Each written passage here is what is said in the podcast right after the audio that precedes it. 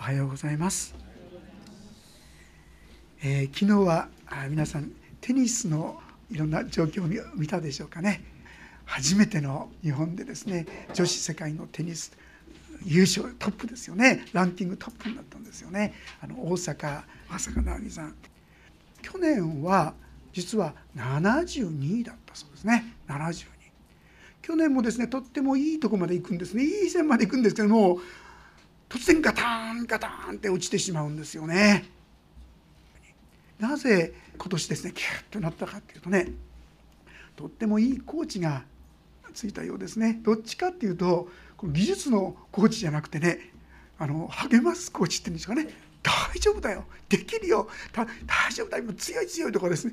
とにかくもうプラス思考どんどこどんどこですね上げると落ちるのが落ちきらないでまた上がってきてですね、えー、でしょうか。なんと見事にですねこう優勝を遂げたわけですよね。そしてインタビューでもすごいじゃないですか。あれが今話題になってるんですよね。ポロッとですね楽しいことやですねユーモアのあることをもうね厳しい状況の中で言える。こんな余裕が出てきたということが言えるかなと思いますね。まあ、あの試合でですねなんと3億3,000万。すっごいですね21歳にしてねすごいことだと思いますね。でも同じようにしてですね戦ったもう一人素晴らしい働きをしたんですけどもちょっとって人がいましたね。錦織選手ですよね素晴らしい戦いをしましたね最後の戦い5時間超える5時間フルにですね動き回るってどんなかなってもう倒れかかってましたけども本当にそうだと生も根も突き果てるっていうのはうわこういう状況だと思いますよね。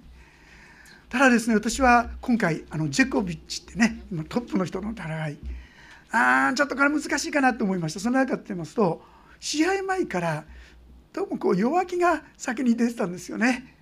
もうジェコビッチには隙がない自分にはこう戦う術がないんだとかですねどうもこう弱気が強く出てていやこれはちょっと厳しいかなとこう思ったんですがやっぱりもう手に取られてってんでしょうかね弱いとこどんどんやられてもう途中で危険せざるを得ない状態になってですね追い込まれたようです。実は彼らの戦いっていうのはね今言ったように1試合で3億台大変なことですけど大変な戦いをしたわけですけども実は私たちもよく考えてみると毎日大変な戦いをしてると思いませんか？そんな大きなお金が動くとか何か目立ったことはないにしてもいや小さなことでもどうしようかな？この困難に対してどうやって向かっていったらいいんだろうかな？あの人とどうやって対峙していったらいいんだろうかな？これについてどういうふうに考えたらいいんだろうかな？考えてみると私たちも日々ですねそういう戦いをしている。彼らも戦いをしましたけども私たちも日々戦いがあるっていうこともできるかと思います。ですから時には「ああ疲れた」って生きていくって大変だってそんなふうに思うことも結構あったんじゃないでしょうか。さあ私たちが生きる上でとても大切なこととしてね誰を味方にするかっていうことこれすごく大事だって皆さんお気づきでしょうか今お話しした、大坂選手はさっき言った素晴らしいコーチを味方を得たんですよね。技術的なというよりも本当にこの心を支えるそういうコーチがついたから見事に72位だった人が一気にですねもうトップをですねそれも果敢にそれを攻めてそれも余裕を持ってですね勝ち取っていくすごいね戦いになったわけですけども。さあ実は私たちもそういう素晴らしい皆さんコーチがいるってご存知ですか？私たちもそういうすごい方を味方につけることができるって知ってますか？今日そのことをですねこの御言葉からご一緒に学ばせていただきたい。そのもんです。8章の31節からもう一度読ませていただきますがではこれらのことについてどのように言えるでしょうか。神が私たちの味方であるなら誰が私たちに敵対できるでしょう。お分かりになりますでしょうか。私たちの味方になってくださる方は誰ですか。味方にすべき方は誰ですか？天地を作られたこの神様ですよ。この神様をもし味方にしたらば確かにこれより強いものはないって思えるんじゃないでしょうか皆さん。ああ私たちが日々の戦い困難もですねこの方を味方につけるということがその勝利倒的な勝利者となるのですとありました圧倒的な勝利者となっていく秘訣はこのお方を私たちの味方になっていただくということになってことにぜひまず大事に気づいていただきたいとそう思うのです。そしてこのお方はどのようにして私たちの味方になってくださるんでしょうか。32節私たちすべてのためにご自分の御子さえも惜しむことなく死に渡された神がどうして御子と共に全てのものを私たちに恵んでくださらないことがあるでしょうか。親にとって子供ってのは可愛い。どんな犠牲を払っても惜しくない、まあ、そうじゃない時もあると思いますよ。憎たらしいこと言ったりやったりする時はね。でも平常な時にはなんだかんだって言ってそのように子供と思ってしまうそれが親ですよ。その親が一人も皆さんあなたのためにですよ。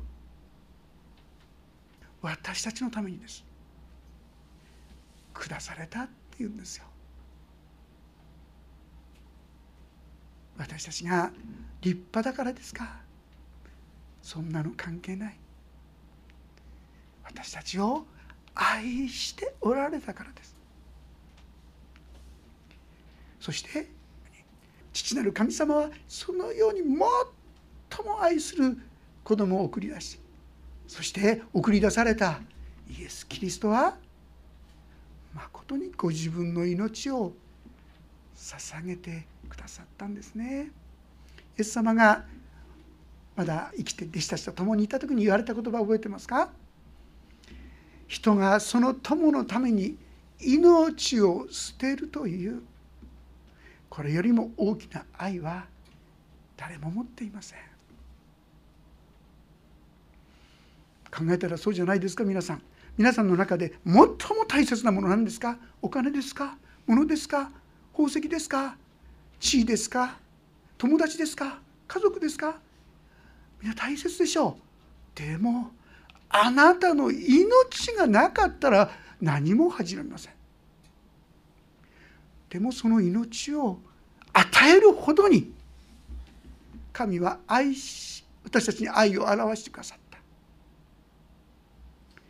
イエス様は言っただけじゃなくて実際にご自分を差し出してそして十字架の上で命を取られてくださったんですよ。それは敗北じゃないんですよ。何のためにそうなさったんですか？それは私たちの罪が解決されるため処理されるためなんですよ。私たちが自分でどうにもならない多くの弱さ汚れ醜さあるいは寂しさ孤独虚しさいろんなものがあるでしょう。そういったものを全部解決するために。どうしてそれが解決になるのか。実は十字架にかかって私たちが受けるべき罰を呪いを全てイエス・キリストが受け切ってくださったっていうんですよ。ちょっとの残りもなくイエス様は十字架の上で最後に「全ては終わった」って言いました。私たちの全ての罪がイエス様の肩の上に置かれてそのイエス様がズタズタに鞭打たれ十字架につけられてそして死んでくださった。死にまで耐え忍んでくださった。最後の一滴まで飲み干してくださった。だから私たちの罪は天の曇りもなく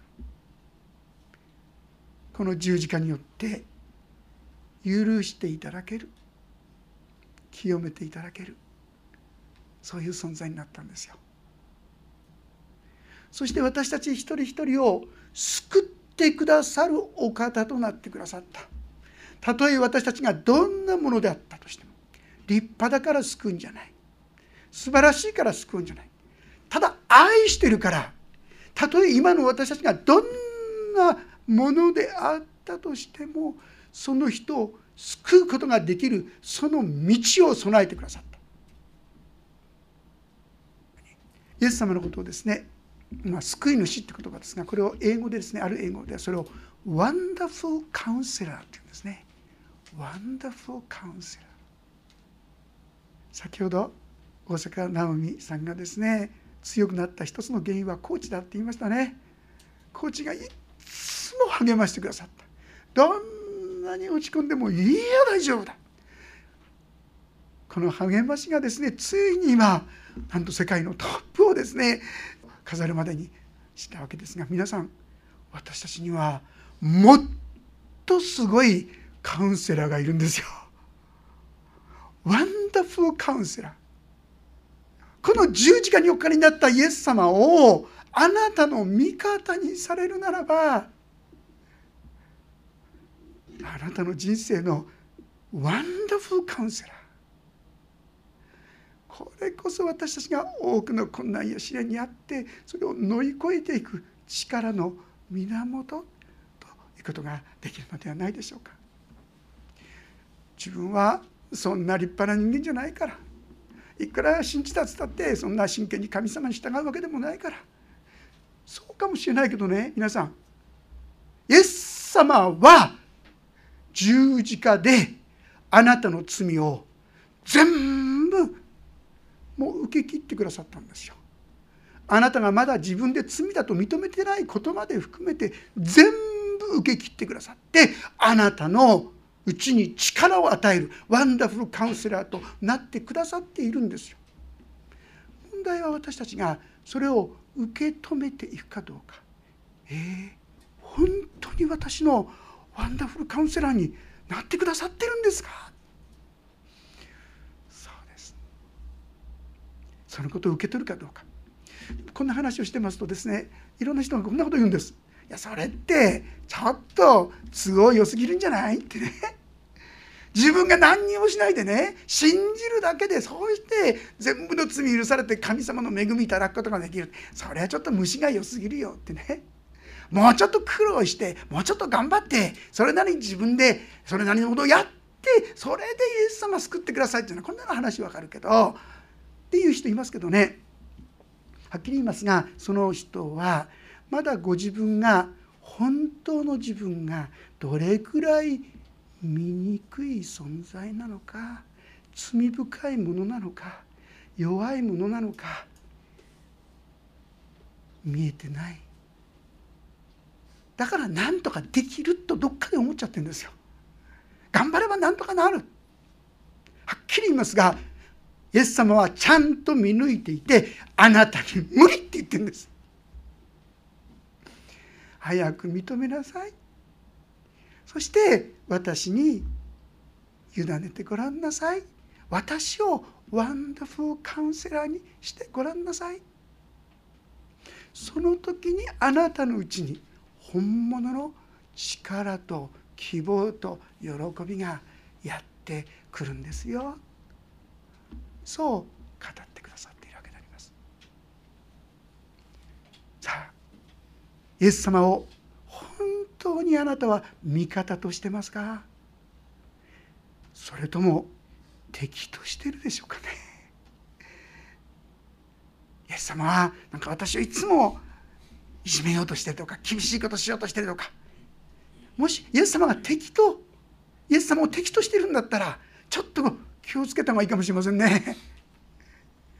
イエス様はあなたのワンダフルカウンセラー。あなたに素晴らしいことをしようとしてくださっているこのことを受け取っていく時に私たちは力が出てくんですよこんな私でもこんな愚かな私でもイエス様は最後の一滴まで苦しみの一滴まで飲み干したってご存知でしょう？実はあの十字架の上に兵士たちはですね水ぶどうのぶどう酒を飲ませようとしたって分かりますか？あれね痛み止めになるんですよ。痛みをちょっと和らげる。イエス様それ拒んだんですよ。痛みを受け切ってくださったって意味分かりますか？あなたのためです。あなたが残りなく残りなくあなたの罪を清めるため。そしてイエス様は命をそこで捨ててくださった。なので今私たちには本当に罪の許しが起きている。だから神様は今あなたの味方になることができるしなっているんです。もし皆さんがイエス・キリストを自分の罪からの救い主として信じておられるならイエス様はもうあなたの味方なんです。でもねこのことを認めさせないようとする働きがあるんですよ。次のところちょっと見ていただきたいんですが33節。誰が神に選ばれた者たちを訴えるのですか？神が義と認めてくださるのです。誰が私たちを罪ありとするのですか？死んでくださった方。いやよみがえられた方であるキリストイエスが神の右の座につきしかも私たちのために取りなしていてくださるのです。皆さんもどっかで心で聞いたことはありませんか？俺なんかダメだって。こんな自分いくらですね頑張ったって神様に間に合うようなそんな清い生き方することできっこない。そんなふうに神様信じきって歩むことなんかできるわけがない。皆さんそれ誰が語ってるか分かりますか？それ神様じゃないんですよ。それ語ってるのは一つはねあなたの心です。心。肉とも言いますよね。あなたの生まれながらの心はあなたにそんな簡単に人は救われっこないとかね。もっと苦しめなくっちゃとかね。もっと努力しなくちゃとかね。いろんなこと言うんです。イエス様信じただけじゃ足らないよって。実際お前まだちっとも良くなってないじゃないか。サタンは悪魔は捧げますよ。信じたって言うけどもちっとも変わってないじゃないの。皆さんイエス様はねその量とか形とかあまり気にしてないんですよ。悔い改めってどういう意味か分かりますか？悔い改めっていうのは方向転換って意味です。方向転換。今まで自分自分自分の力で何とかして自分で自分でこの自分じゃダメだ。あ自分って本当に弱いな。自分って情けないな。どうにもならないや。そして方向転換して神様助けてくださいって。これ悔い改めなんですよ。方向転換。どれくらい方向転換？ああんたまだ足らないね。そんなこと言わないですよ皆さん。あ神の方に私の方に向いたね。この日を待ってたんだよ。あなたが一日も早く私を見て私の愛に私の許しに気づいてほしかったんだ。神様はそのように言ってくださってるのにあなたはどっちの言葉を聞いてますか？お前なんかダメだ。お前なんか良くなりっこない。お前なんか救われっこない。そんな恵みなんか預かれっこない。どっちの言葉聞いてますか？それはサタンの言葉でしょ。うということは皆さんサタンを味方にしてるんですか？これだと元気にならないでしょうね。あなたのその罪はもう十字架で許されたよ。あなたは愛の中に生きられるよ。私はあなたを愛してるよ。あなたの恵みあなたへの恵みはあなたに十分だよ。の言葉に耳を傾けるならあなたはイエス様を味方にしているのではないでしょうかね。どうでしょうか。悪魔やサタンの誘惑の声ばっかり聞いてるとですね確かに俺なんか救われないよな。どうせ変わりっこないよな。そんないいことなんかないよなってこうなっちゃうと思いますよ。でも真剣に神の言葉に期待して祈っていくなら本当だ。神の言葉は真実だ。そういう経験をきっとなさっていくのではないかと思います。そしてそれは私たちが立派な時だけじゃないですよ。ボロボロのもうこんな私なんかもう救われるはずがないと思っていたとしてもあなたがもしイエス・キリストを自分の救い主として信じておられるならばあなたの罪は許されてあなたの上に神の恵みは注がれうるのです。この許しこの愛この恵みを私たちが受け取り始める時に味わい始める時に私たちには力が出てくるんですね。34節ともによみがえられた方であるキリストイエスが神の右の座につきしかも私たちのために取りなしていてくださるのですって言ったんです。皆さんイエス・キリストに対してある時ペテロがこう言ったんです。私はたとえ死んでもあなたに従ってきますって言いました。その時にイエス様は言ったんです。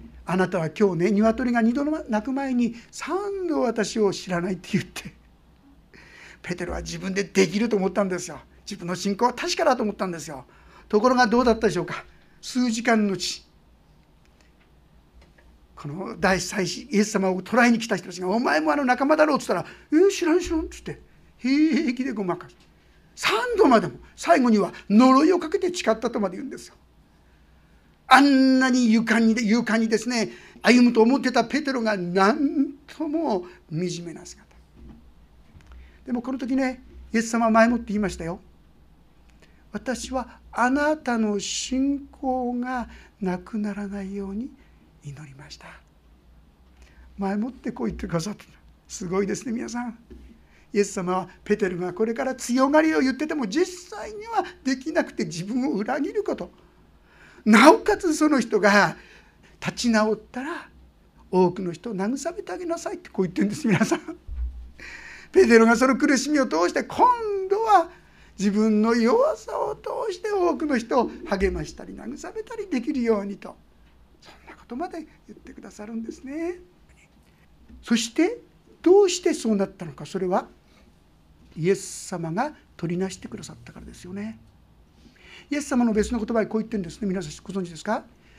あなた方が人々の前で多くの人の前で私を知らないというようなものは私もその人を父なる神様の前で知らないと言うって。この御言葉によればいかがでしょう？ペテロはどうですか？人々の前でイエス様を知らないって言ったんですよ。だから父なる神様の見舞いでも本来なら知らないって言われるはずの人ですよ。でもそうならなかったですね。どうしてですか？前もって私は祈った。取りなしてくださったんです。イエス様が。だから大丈夫だったんですが皆さんイエス様は今どこにいらっしゃるか知ってますか？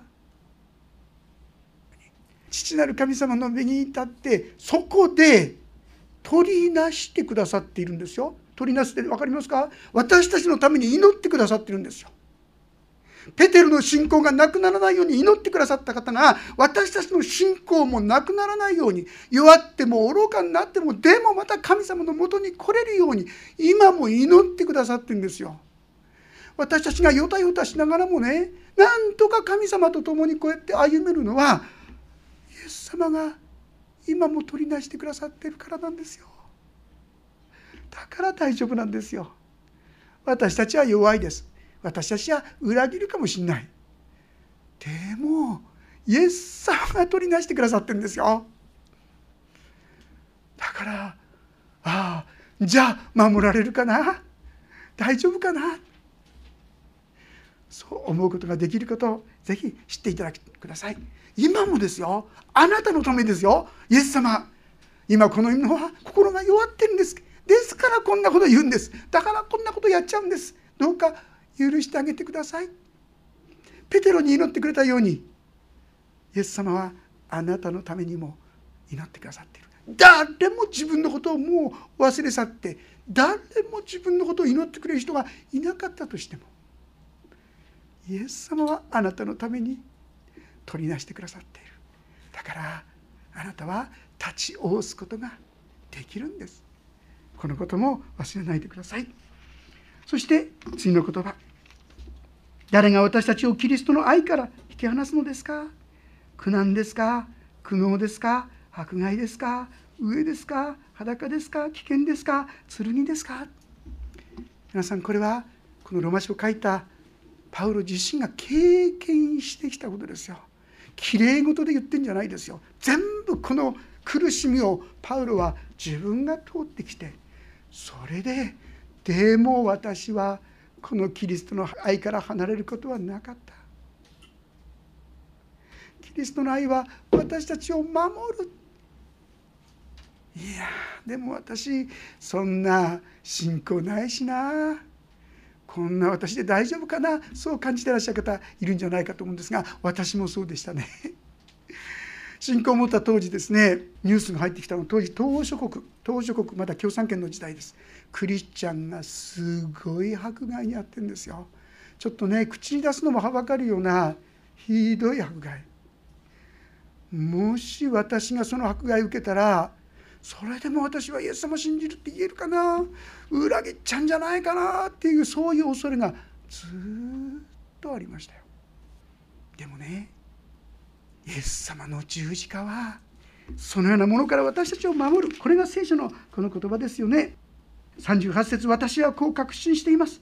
死も命も見つかりも支配者たちも今あるものも後に来るものも力あるものも高いところにあるものも深いところにあるものもその他のどんな被造物も私たちの主キリストイエスにある神の愛から私たちを引き離すことはできません。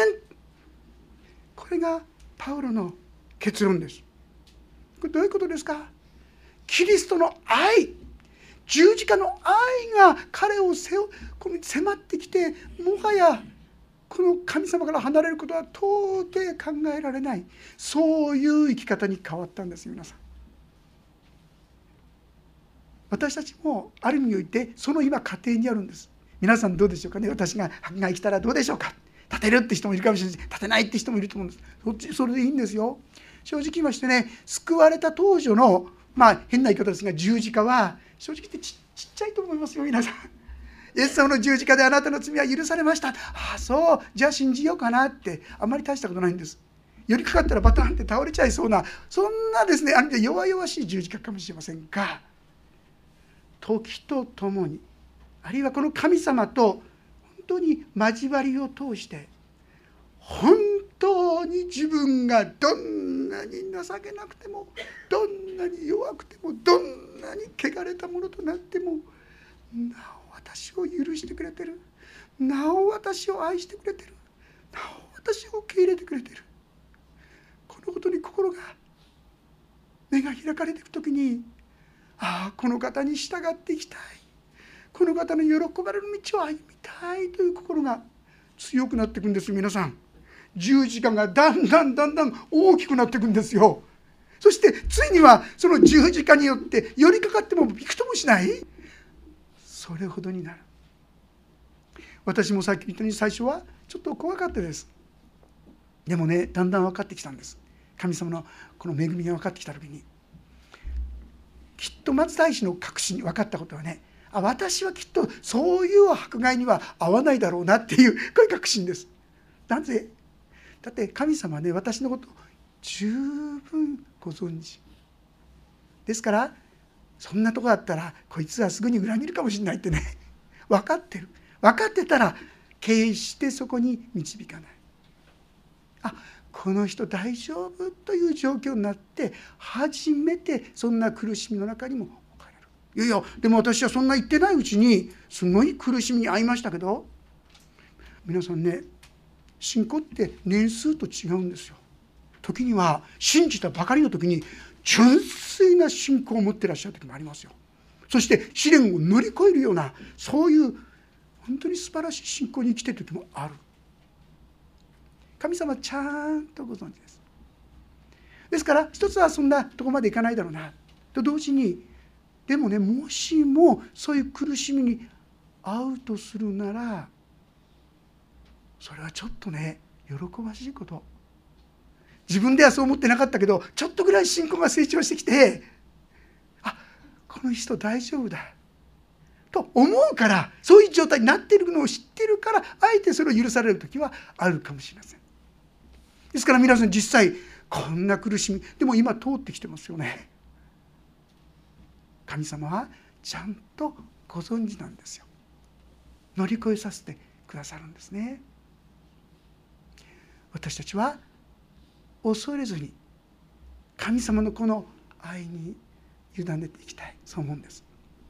一人の方のですね証しをしても終わりにしたいと思いますがこれはコスキネンという人の話ですけども前にも何度かお話したことがあったかもしれませんがこれは戦争でですね捕虜となってしまってそして彼はもう明日銃殺される。こういうことが決められている。そういう状況です。皆さんだったらどうでしょうか？絶望的なその中に。実は彼の心にですね一つの歌が何度も何度も繰り返し繰り返し心一つの歌がですね出てくるんですよ。その時まで彼は実はクリスチャンじゃなかったんです。親はクリスチャンだったようで小さい頃に教会そういう集会に行ったようです。その時の歌なんです。その歌の時の歌が何度も何度も何度も何度も出てくるんです。それは永遠の神をそして救ってくださる神様のことを称える歌なんですよ。ああこんな私をも救ってくださるのか。明日銃殺されるというそういう中で彼は初めて神様に目が開かれていったんです。本当に今まで神を無視した生き方をしてきました。ごめんなさい。お許しください。その時から彼の心には不思議な平安が満ちるんですよ。そしてそれはだんだん溢れてきてついにこういうんですね。私はこのことを黙っているべきだろうか。それは卑怯だ。今までクリスチャンじゃなかったんですから。でも今私は私の心には本当に平安があるんです。喜びがあるんです。そして神が永遠の神が私の下に手を置いてくださってるみんなの前でそこにはたくさんの同じくですね自殺される予定の捕虜たちがそこにいましたがそこで彼が歌う時にその歌はものすごい感動となってその場所を覆い尽くしたと言います。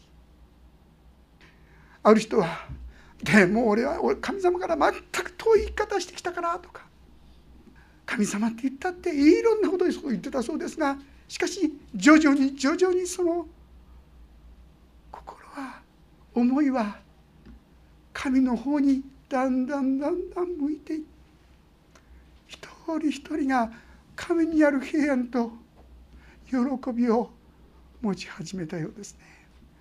実はこのことを書いているのはその彼を殺す側にいた兵士が書いてるんですがその日そこに神がおられたことを疑うことができる人は誰もいないってそう言ってましたね。そしてみんなでその小月ネが歌ってたその神をたえる歌を喜びながら喜びながら歌っていた。そこにいた一度敵も味方もないみんなが思ってたことは明日が来なければいいってそういうことでした。どうして？明日は彼らが銃殺されなければならない。人よあっという間に過ぎてそして残念ながら朝日が昇ってきました。そして彼らは形状に連れて行かれるんですね。当時彼らはみんなですね目隠しをされてそしてそこの形状に連れて行く行かれることになったそうですが一人が言ったそうです。私たちは目隠しを必要としません。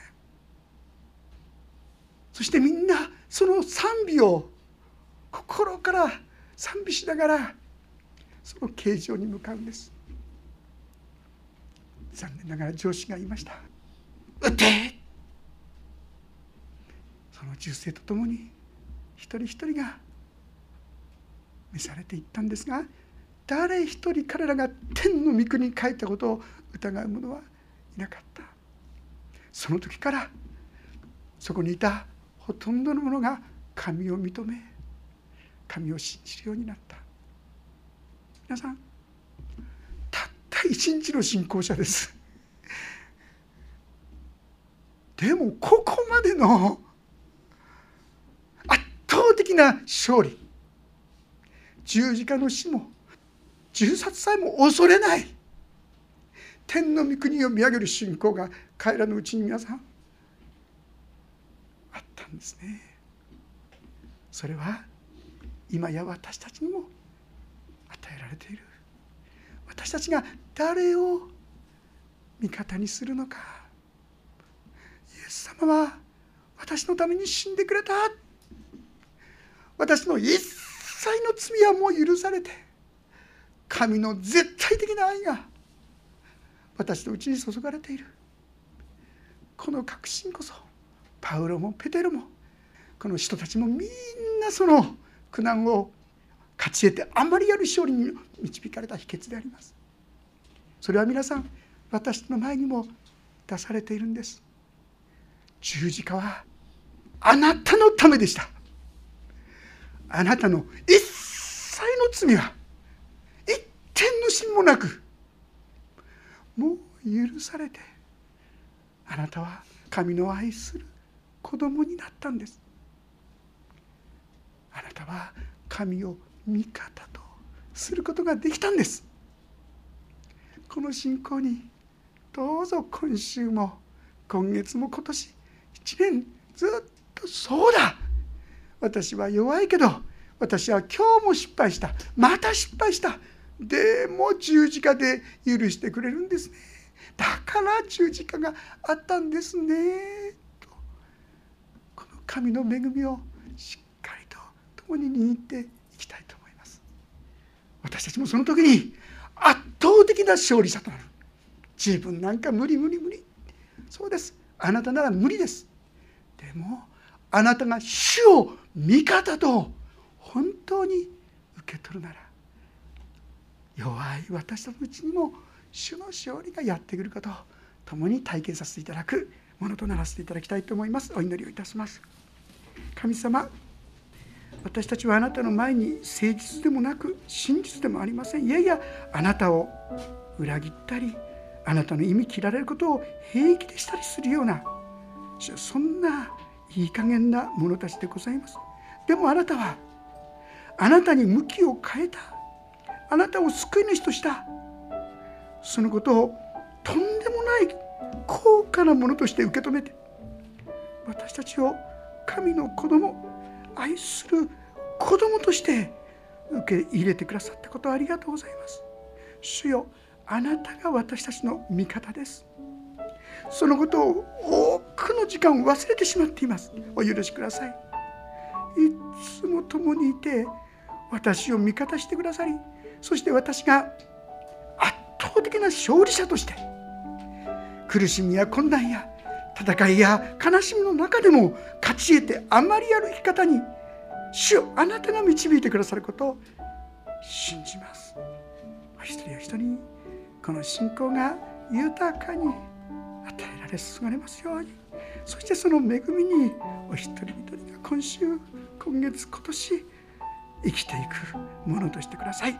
自分がダメだからって悪魔の声に聞くことがないように神様守ってください。私はあなたを愛している。この声にしっかりと耳を傾けこの愛の中に歩ませてくださるように。主イエスキリストの皆によって祈ります。もうしばらくそれぞれに応答の祈り愛を受け取る祈り神を味方として神に味方になっていただく祈りをどうかそれぞれに捧げていただければと思います。